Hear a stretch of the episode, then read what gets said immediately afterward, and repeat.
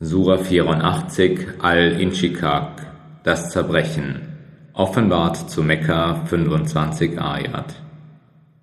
Im Namen Allahs, des Allerbarmers, des Barmherzigen, wenn der Himmel zerbricht und seinem Herrn gehorcht und sich ihm gefügig zeigt, und wenn die Erde ausgebreitet wird und herauswirft, was sie verbirgt, und sich von allem frei macht und ihrem Herrn gehorcht und sich ihm gefügig zeigt.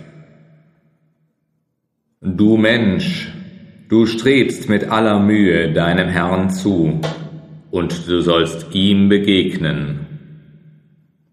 Was nun den anbelangt, dem sein Buch in seine Rechte gegeben wird, der wird einer leichten Rechenschaft unterzogen sein und wird fröhlich zu seinen Angehörigen zurückkehren.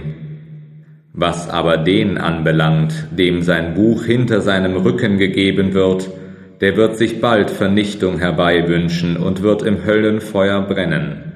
Er war gewiss glücklich unter seinen Angehörigen. Siehe, er dachte, dass er nie davon abkommen und zu Allah zurückkehren würde.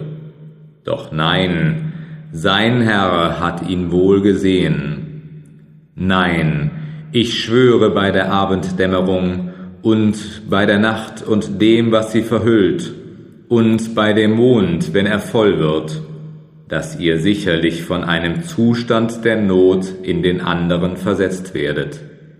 Was also ist mit ihnen, dass sie nicht glauben? Und wenn ihnen der Koran verlesen wird, sich nicht in Anbetung niederwerfen?